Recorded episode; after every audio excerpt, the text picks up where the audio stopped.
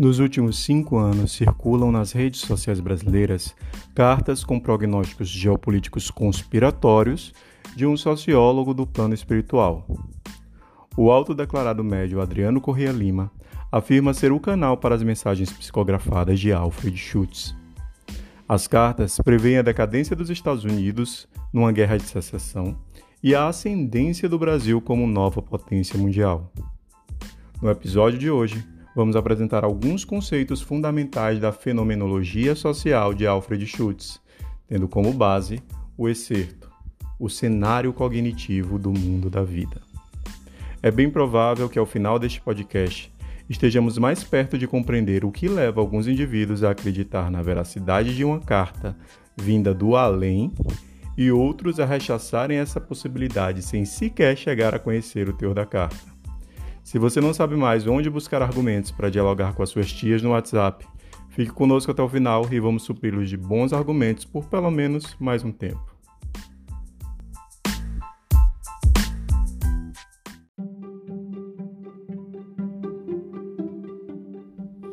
Uma coisa que me deixa aflito no ambiente acadêmico de pós-graduação é a naturalidade com que se fala de pensadores clássicos de quem só ouve falar em uma situação de um comentador nacional. No campo das ciências sociais é quase impossível produzir sem enfrentar a obra de diversos pensadores alemães. O único alemão que eu convivo desde pequeno é o Kurt Wagner, o noturno dos X-Men. Sempre me ajuda a saber um pouco mais da vida que levaram esses autores de que me aproximo. Vamos então iniciar citando alguns dados biográficos de Alfred Schutz que podem nos ajudar a compreender as perguntas e os interesses que conduzem seu trabalho. Alfred Schutz nasceu na Áustria em 13 de abril de 1899. Quem nasce nessa data é do signo de Ares. Exatamente. Filho único de uma família rica de ascendência judaica, Schutz serviu no exército austríaco na Primeira Guerra Mundial na Itália. Retornou, estudou direito, ciências sociais e negócios. Estudou ao lado de figuras importantes como Hans Kelsen e Ludwig von Mises. As relações travadas no círculo de Mises permitiram um amplo leque de amizades que garantiram importantes crescimentos intelectuais e profissionais. Apesar de seu interesse e atividades acadêmicas, Schutz era um homem de negócios e trabalhava como executivo de um banco. Situação que vai perdurar por toda a sua vida: trabalho no banco e dedicação parcial à produção acadêmica. Após estudar a obra de Max Weber e Edmund Husserl, em 1932, lança sua obra, A Fenomenologia do Mundo Social, onde, em análise de superfície, aplica a fenomenologia na compreensão da sociedade. Perseguido pelo nazismo, Schultz consegue fugir para os Estados Unidos em 1939, onde ensinará filosofia e ciências por toda a sua curta vida na New School, em Nova York. Continuará sua carreira de banqueiro. Alfred Schutz morre em 1959. A base das ideias de Alfred Schutz foi construída em um turbulento período de formação do nazismo. Ele teve acesso a todas as fontes de conhecimento e condições para sua produção, de um lado. De outro, teve que enfrentar a mudança de país aos 40 anos de idade, em um mundo que convulsionava. Vivenciou durante quase a metade da sua vida adulta o questionamento sobre os pressupostos de sua origem e a posição de estrangeiro no país que muito o acolheu. Poderemos ver o impacto das suas vivências em sua obra científica?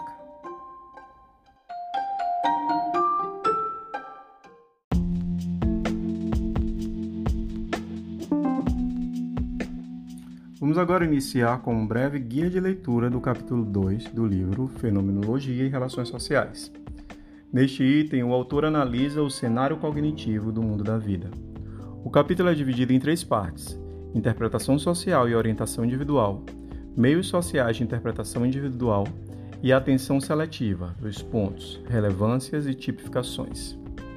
Em seu esforço de criar uma ponte entre a fenomenologia e a sociologia, Schultz observa a existência de um mundo social pressuposto. A realidade das pessoas se apresenta como essa fina rede de relacionamentos sociais regida por um sistema de signos e relevâncias, uma espécie de herança social que nos é dada no momento do nascimento. Assim, quando nascemos, encontramos um mundo pré-organizado, pré-constituído, resultante de um processo histórico e local, que partilhamos com os demais indivíduos do grupo. Este padrão, embora seja diferente de acordo com o processo histórico de sua formação, possui traços comuns, fruto da, fruto da própria condição humana. Dessa forma, em todas as sociedades podemos encontrar alguma forma de divisão de gênero, relações familiares e de parentesco, divisão do trabalho, estabelecimento de liderança e liderados, etc. Este sistema de signos e relevâncias pressuposto é estabelecido como uma concepção natural do mundo no dizer de Max Scheler.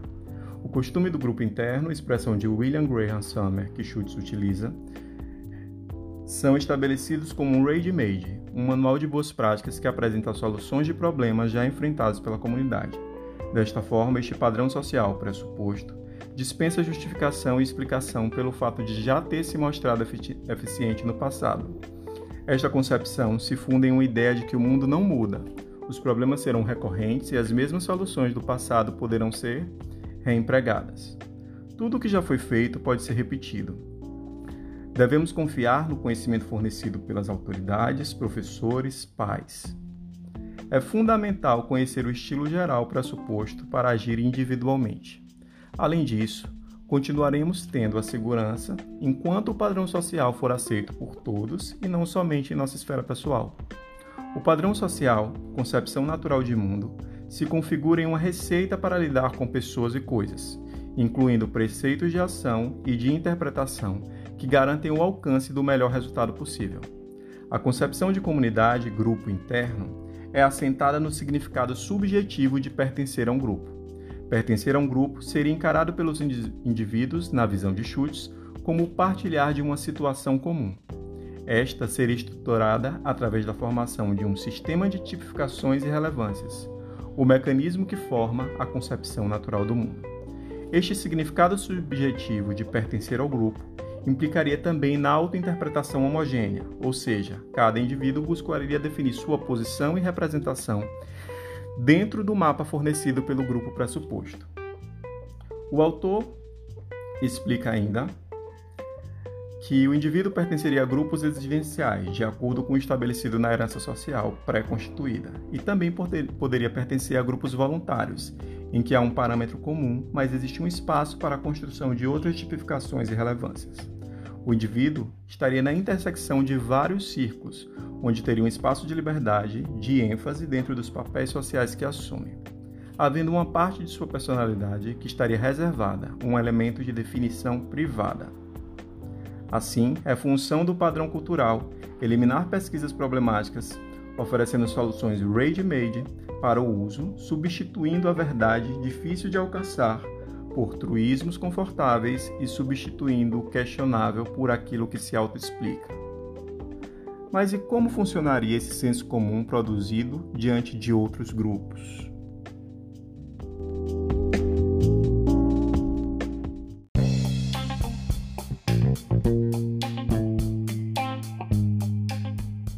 Para compreender esta realidade intersubjetiva, Schultz observa o comportamento do grupo externo e do estranho.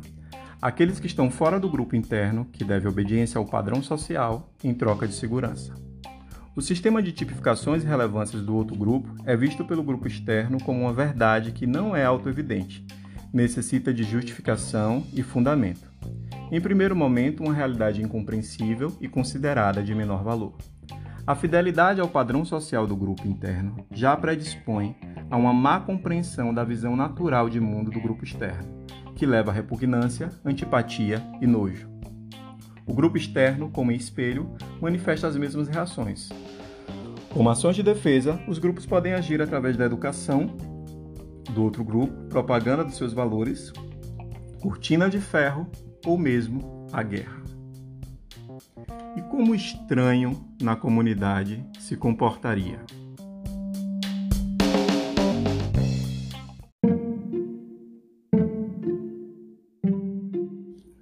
No dizer de Schutz, o estranho é o homem que tem de colocar em questão praticamente tudo aquilo que parece inquestionável para os membros do grupo do qual se aproximou. Do ponto de vista do grupo, o estranho é um homem sem passado. O estranho não tem vivência, fundamento da herança social, do padrão cultural. Ele interpreta o padrão cultural a partir do sistema de tipificações e relevâncias do seu grupo de origem. O padrão cultural do grupo de que se aproxima vira ambiente. O estranho passa da plateia ao palco. Entretanto, as funções de interpretação e expressão do sistema de tipificações e relevâncias só se abrem para os membros do grupo interno. O estranho sempre opera uma transcrição do código do grupo de que se aproxima. Schultz chama a nossa atenção que o padrão social para o indivíduo do grupo interno é um abrigo, para o estranho será um campo de aventura. Na perspectiva do membro do grupo interno, não há indagações subjetivas. Cumprida a fórmula Rage-Made do padrão social, se obterá o resultado. O estranho permanece na dúvida se a solução também funcionará para ele. Ainda uma dúvida mais profunda, pois uma vez que vivenciou que o seu padrão social, construído no grupo originário, não é permanente e inquestionável, poderia confiar em um padrão social que sequer lhe garante porto seguro? E mais, se desenha como um verdadeiro labirinto. O significado que o grupo tem na, na perspectiva do estranho seria, pois, um significado objetivo de pertencer a um grupo, arremata o autor. Estabelecida a interpretação social e orientação individual, cabe a descrição dos meios sociais de orientação e interpretação social, ferramentas fenomenológicas da construção do cenário do mundo da vida. Até aqui, já deu para a gente perceber com o que a gente está mexendo quando questiona o conhecimento estabelecido pelo senso comum. Se este conhecimento que garante segurança e abrigo é por sua familiaridade e recorrência tão sensível imaginemos aquele que se funda em crenças menos pragmáticas.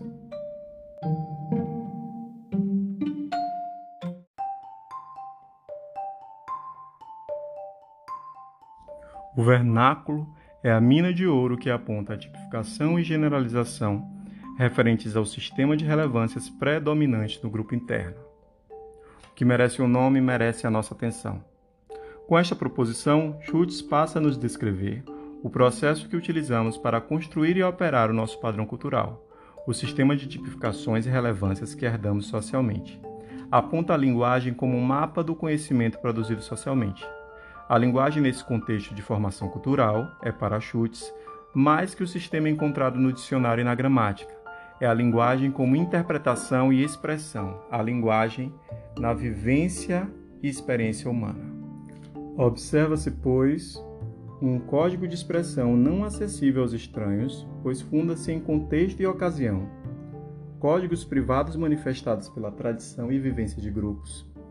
Um modo histórico de dizer as coisas, e no dizer de William James, a poesia das palavras intraduzível. Quais seriam essas ferramentas da linguagem para operar este código de expressão e interpretação construído pelo social? Uma destas ferramentas são as marcas, as marcas são um lembrete subjetivo que estabelece uma relação de apresentação entre o veículo escolhido aleatoriamente e um referencial. O veículo pode ser desta maneira substituído, é móvel e flexível.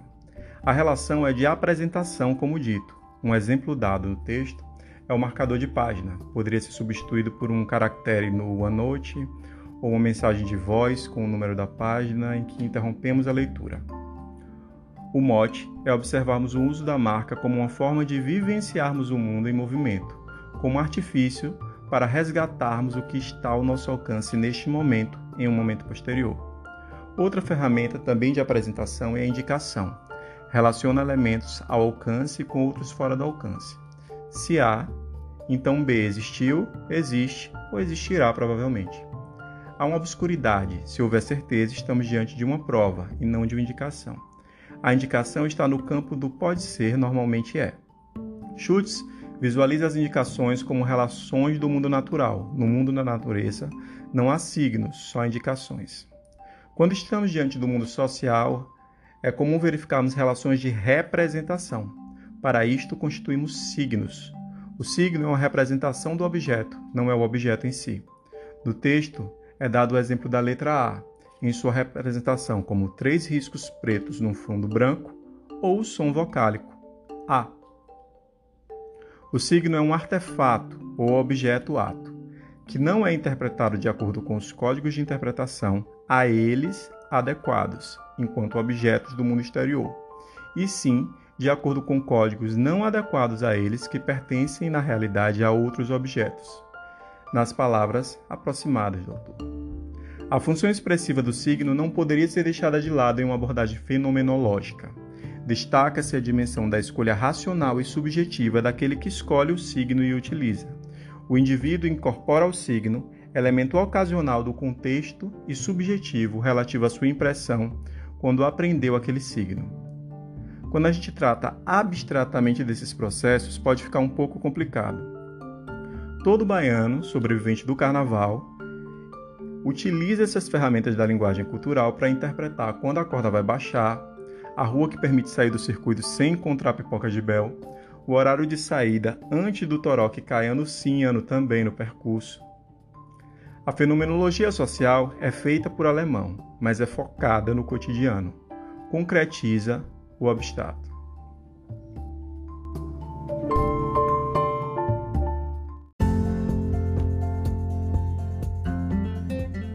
O volume das experiências e vivências que os grupos sociais e indivíduos estão submetidos é infindável.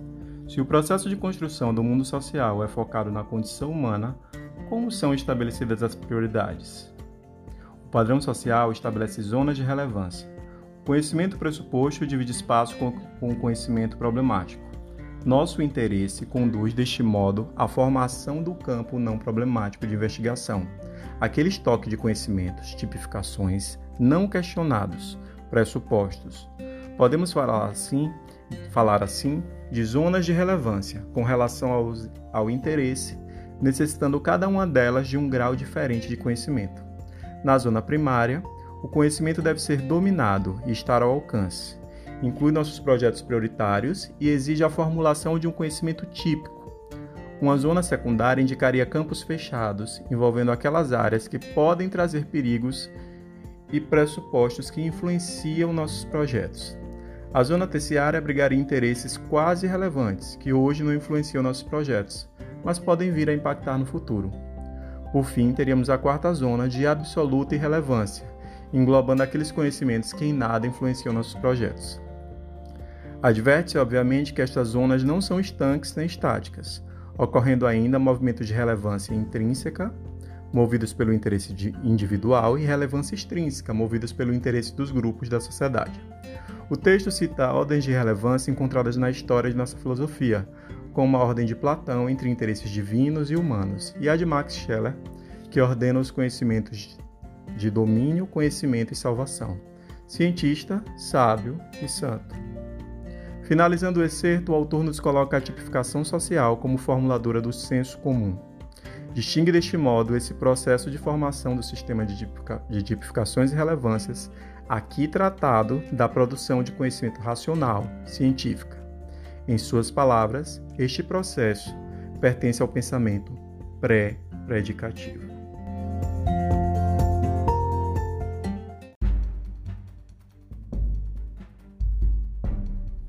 Já estouramos nosso tempo e gostaríamos de agradecer a paciência de vocês. Acredito que foi possível estabelecer um breve guia de leitura com as ideias principais. Também há a indicação de que banqueiro não larga o emprego e que os amigos são a melhor forma de garantir a consolidação e divulgação de nossa produção científica. Ao descrever a formação do senso comum, definindo a importância e funcionamento de um saber prático, Schultz consegue fazer uma importante ponte entre o micro e o macro. É bem verdade que para a modernidade ele escapa uma dimensão sistêmica, ecológica. Observar as características que surgem da formação do senso comum, como busca de abrigo e segurança, podem nos ajudar a refletir enquanto cientistas a razão de termos 11 milhões de brasileiros acreditando que a Terra é plana ou no retorno de sociólogos alemães para dar dicas de como viver melhor. Espero que essa produção tenha servido para, pelo menos, despertar seu interesse problematizador a respeito do pensamento que conduz as suas tias no Zap. Muito obrigado pela paciência e até a próxima.